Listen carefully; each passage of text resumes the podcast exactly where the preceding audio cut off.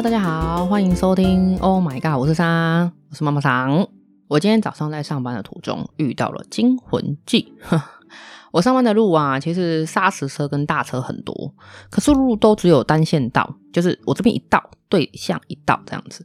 可是我很不喜欢跟在大车后面，嗯，好像也没有人会喜欢啊。不知道是不是因为只有我有这种感觉？我觉得跟在大车后面啊，很没有安全感，所以我就会尽可能找空档，然后超过它。不过有时候会接连遇到那个大车接龙，就是连续几台都是大车，哇，那真的超折磨的。除了跟在大车后面很不安全以外，就是不安全感。大车很热，然后大车轮胎又很高，扬起的风沙很大。反正跟在大车后面，就是我觉得又热，然后又脏。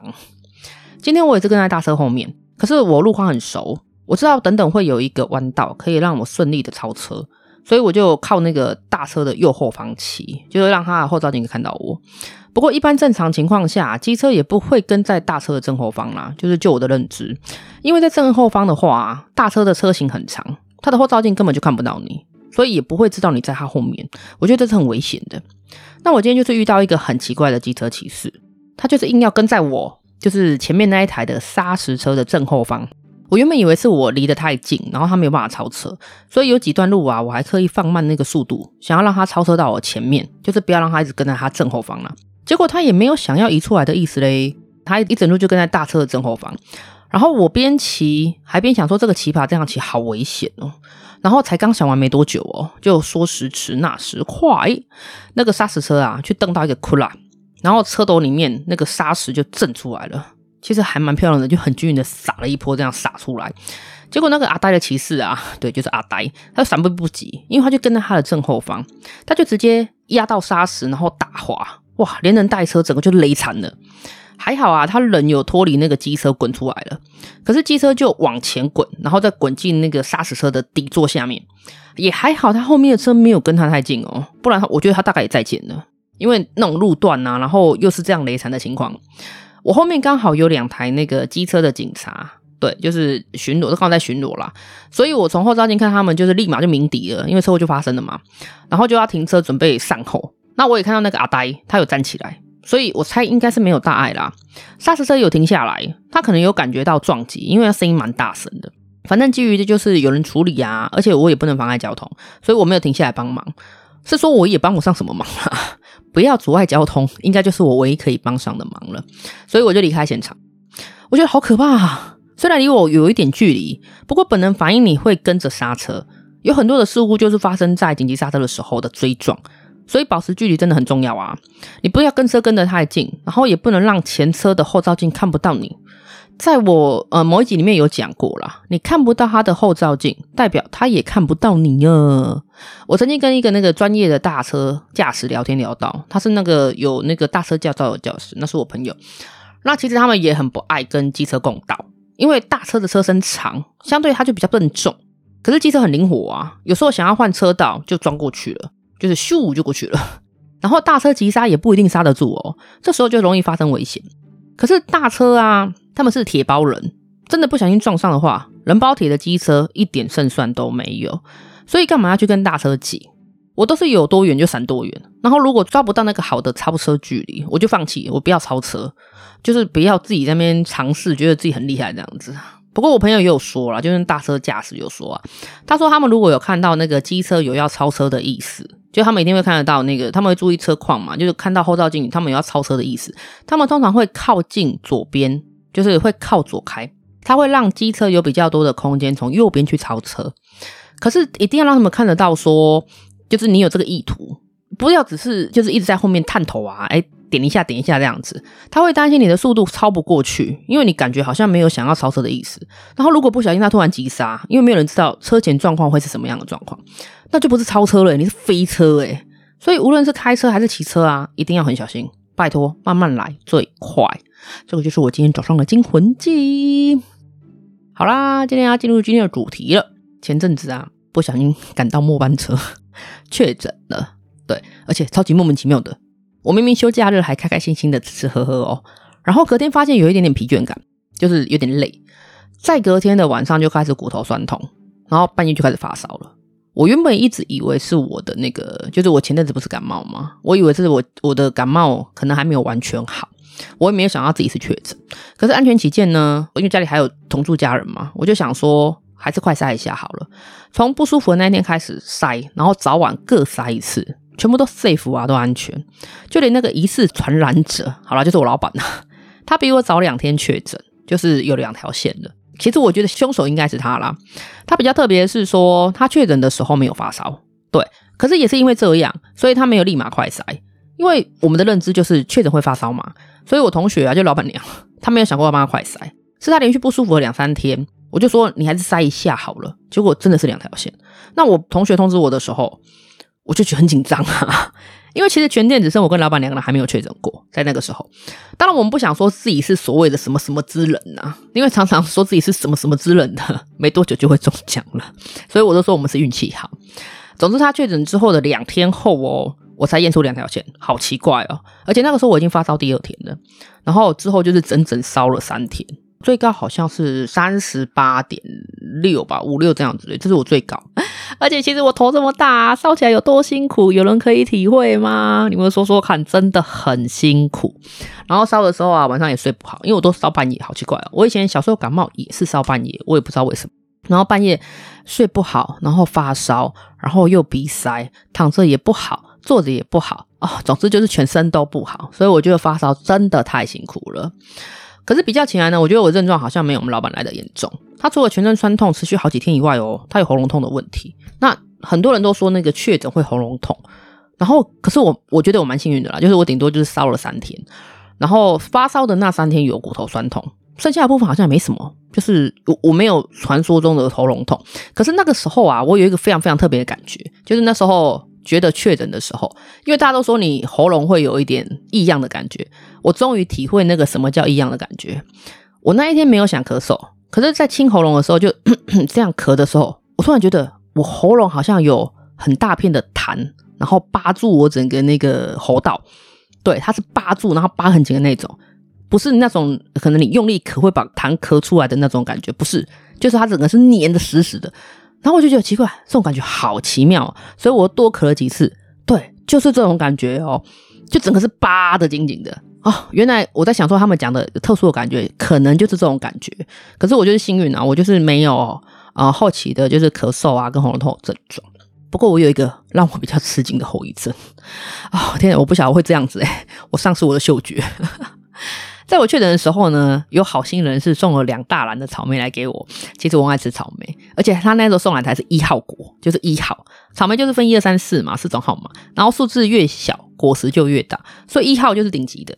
对，果实大以外呢，甜度够，酸度够，香味也够，就草莓界的 LV。啊，刚好时间也遇到收成好的时候啦，所以他顺利的订到那个两篮一号果的草莓，然后送来给我养病。所以我在确诊后的恢复期啊，我每天真的是捧着两碗草莓在吃哦，每天哦，然后那个碗不是小碗，是碗公呐，因为我妈不喜欢吃酸的水果，所以整个草莓都是我的啊。那几天我就是当了草莓富翁，超爽的。可是乐极生悲的事就发生了，我刚刚不是讲我就是丧失了就是嗅觉。对，就在我第三天吧，第三、第四天的时候，我在吃草莓，我觉得草莓变得很不新鲜，然后没有草莓味，然后又很酸，而且还不是只有其中几粒是这样，是整个挖工的草莓都这样，我就不想浪费，就把它吃完。然后我觉得很莫名其妙，明明早上吃的时候就是又大又香又好吃，然后同一批哦，同一篮哦，下午吃的时候整个大手味，结果就在我吃完最后一颗草莓的时候，我的脑中、啊、就出现灯泡，又噔的感觉。我觉得不是草莓的问题耶，是我鼻子有问题。因为我竟然没有闻到从我房间散发出来那个香氛灯的香气，这是一个很奇怪的现象，而且是不可能的。因为我的香氛灯是精油，所以那个精油的香气是很明显的。我才发现原来是鼻子啊，我的鼻子真的有问题。我就立马冲去厨房，然后找出那个调味料来闻，通通没有味道，就连醋我都拿来闻，也是没味道。然后我又跑去厕所闻了我所有有香味的东西，包含肥皂啦、洗发精啊、乳液啊等等的，竟然通通没味道，我真的吓了一跳。原来没有嗅觉是这种感觉，你什么东西都闻不到，可是你没有鼻塞哦，你的鼻子呼吸是顺畅的，你就是闻不到任何的味道。我把这件事情告诉了我的亲朋好友们，然后呢，每个人都有一个共同点，他们都说要放屁给我闻，这到底是什么样的相亲相爱？真的每一个人都这样讲。总之，在发现我没有嗅觉之后呢，所有东西变得好难吃哦，而且善心人士们送来的东西通通走味了。我在那一天的晚上，那个善心人士 B 有帮我订了小火锅，然后是顶级的那个板腱牛。当下我其实我忘记我我没有嗅觉，可是对方当然是不知道啦，所以我就很开开心心的啊，去楼下拿礼物啊，然后上来把火锅煮熟，就要加热吃。那准备来享用我的大餐的时候，我发现一点香味都没有，然后板腱牛吃起来就很像是硬一点的冻豆腐，那个口感让我大失所望，我期待很久诶。原来没有香味的食物啊，在你就是只剩下口感的时候，那个美味的程度哦，我觉得应该像是从那个一零一顶楼，然后掉到十八层地狱了。我就跟三星人士 B 说，我吃起来的口感像冻豆腐。我靠！然后他就怒了，他生气。他说他花了贵三三的钱订了贵三三的食物给我吃，然后我还没有跟他说我没有嗅觉。他说早知道我是这样的话啊，他就干脆把那个钱啊，通通换成那个豆腐锅，就是豆腐给我加好加满就好了，可能还可以吃好几天呢。我的天哪！可是这不是我愿意的啊。之后啊，就开始了我丧失嗅觉的人生。那个面包吃起来像馒头，所有的水果吃起来都没有香气。你就只知道你在在咬冰冰凉凉的块状物体，然后你吃得到酸甜苦辣，可是就是没有香味。当然呢、你看着那个食物的时候，你可以想象出它的味道，可是当你把它吃进去之后呢，你想象中的味道没有如期的呈现，会让人我觉得有点愤怒，觉得有点愤怒感，然后越吃越生气。后来啊，我又试了很多的食物，原来食之无味，系这样子啊，味觉的味，对。就连我就是吃我最爱吃的白米饭啊，我只知道我在咬东西，可是我吃不到那个米饭的香味。那咬着咬着还会有点恶心感，因为你真的不知道你在吃什么。可是日子还是要过啊，东西还是要吃啊。我就度过了长这么大然后最痛苦的时间，而且其实我到现在都还没有，就是还没有恢复。我从来不知道丧失嗅觉是一件这么可怕的事情。可是唯一的好处是我在上班的时候啊，闻不到油烟味。甚至我在处理洋葱的时候，我也闻不到洋葱的味道啊。不过眼泪还是会流啦，对，那个刺激感还是在。然后我在很愤怒的那段时间里面哦，我甚至还去尝试了吃蒜头。认识我的人都知道，我超级怕蒜头的味道，很怕很怕那种。我觉得我可能是吸血鬼吧。除了那个味道我没有办法接受以外，而且吃到生的蒜头外落腮，所以我是没有办法接受蒜头这种东西的。可是，在我吃的蒜头，对，我因为我真的已经吃到有点愤怒，我想要就是刺激一下我的嗅觉，所以我就吃了蒜头。吃了蒜头却吃不出蒜头味的时候，坦白说，我都难过的想哭了。因为你就是吃不到蒜头味，你很怕的东西，然后你对它是没有味道，然后你还吃了它。到现在有一段时间了啦，就是嗅觉有一麦麦的恢复。可是没有很完全，因为只能闻到那个刚开始的味道，后面就没有了。怎么说呢？就是像我可能在洗澡的时候啊，我一开始可以闻到那个肥皂的香气，不过在还没有洗完的时候就完全没有味道，是完全没有。吃饭的时候也一样，在吃食物的时候呢，可能会吃得到食物的香气，第一口的时候，可是咻一下就没有了。你后来还是不知道你在吃什么，你就是只有酸甜苦辣的感觉。那很多朋友都知道我有这个后遗症啊，就纷纷有来关心一下啦什么的。他说他们周遭有朋友是这样，就是有的人是一条线之后就好了，就是他可能确诊完之后就好了。那有的人持续了好几个礼拜，甚至还有的朋友他会有一直闻到特定的味道，就是可能一直闻到什么焦味啊、甜味啊，就是这种状况，然后持续了好几个月。Oh my god！希望不要持续这么久了。那当然也发生几件很好笑的事啊。我在前几天那个休假的时候，我就买了豆花，然后我当下没有吃，我早上就买回来，我早上当下没有吃。然后下午的时候在吃第一口的时候啊，我觉得豆花好像怪怪的，就是粘稠粘稠这样子。可是因为我里面有加很多料啊，可能有豆类啊，然后有什么燕麦什么什么，加了很多料，所以我没有想太多。可是我在吃第二口的时候，我有吃到酸味，对。可是它的甜汤有豆花啊，怎么样都不可能有酸味。然后后来我还拿起来闻了一下哦，没有臭酸的味道。可是就太奇怪了，然后后来我就放弃，我就不想吃。那我妈刚刚就从房间出来啊，她说：“哎、你怎么没有吃完？”因为她早上我买回来之后，她就吃完了。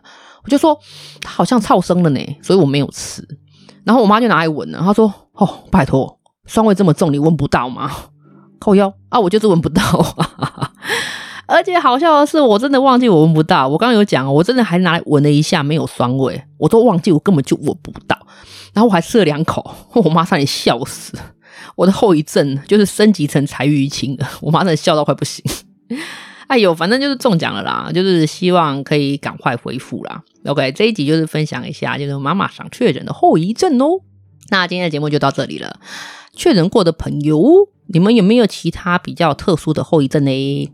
反正都遇到了，我们就来个苦主大会谈吧，怎么样？OK，如果有的话，没有请记 A D M I N 小老鼠 O M G 五四三点 X Y Z。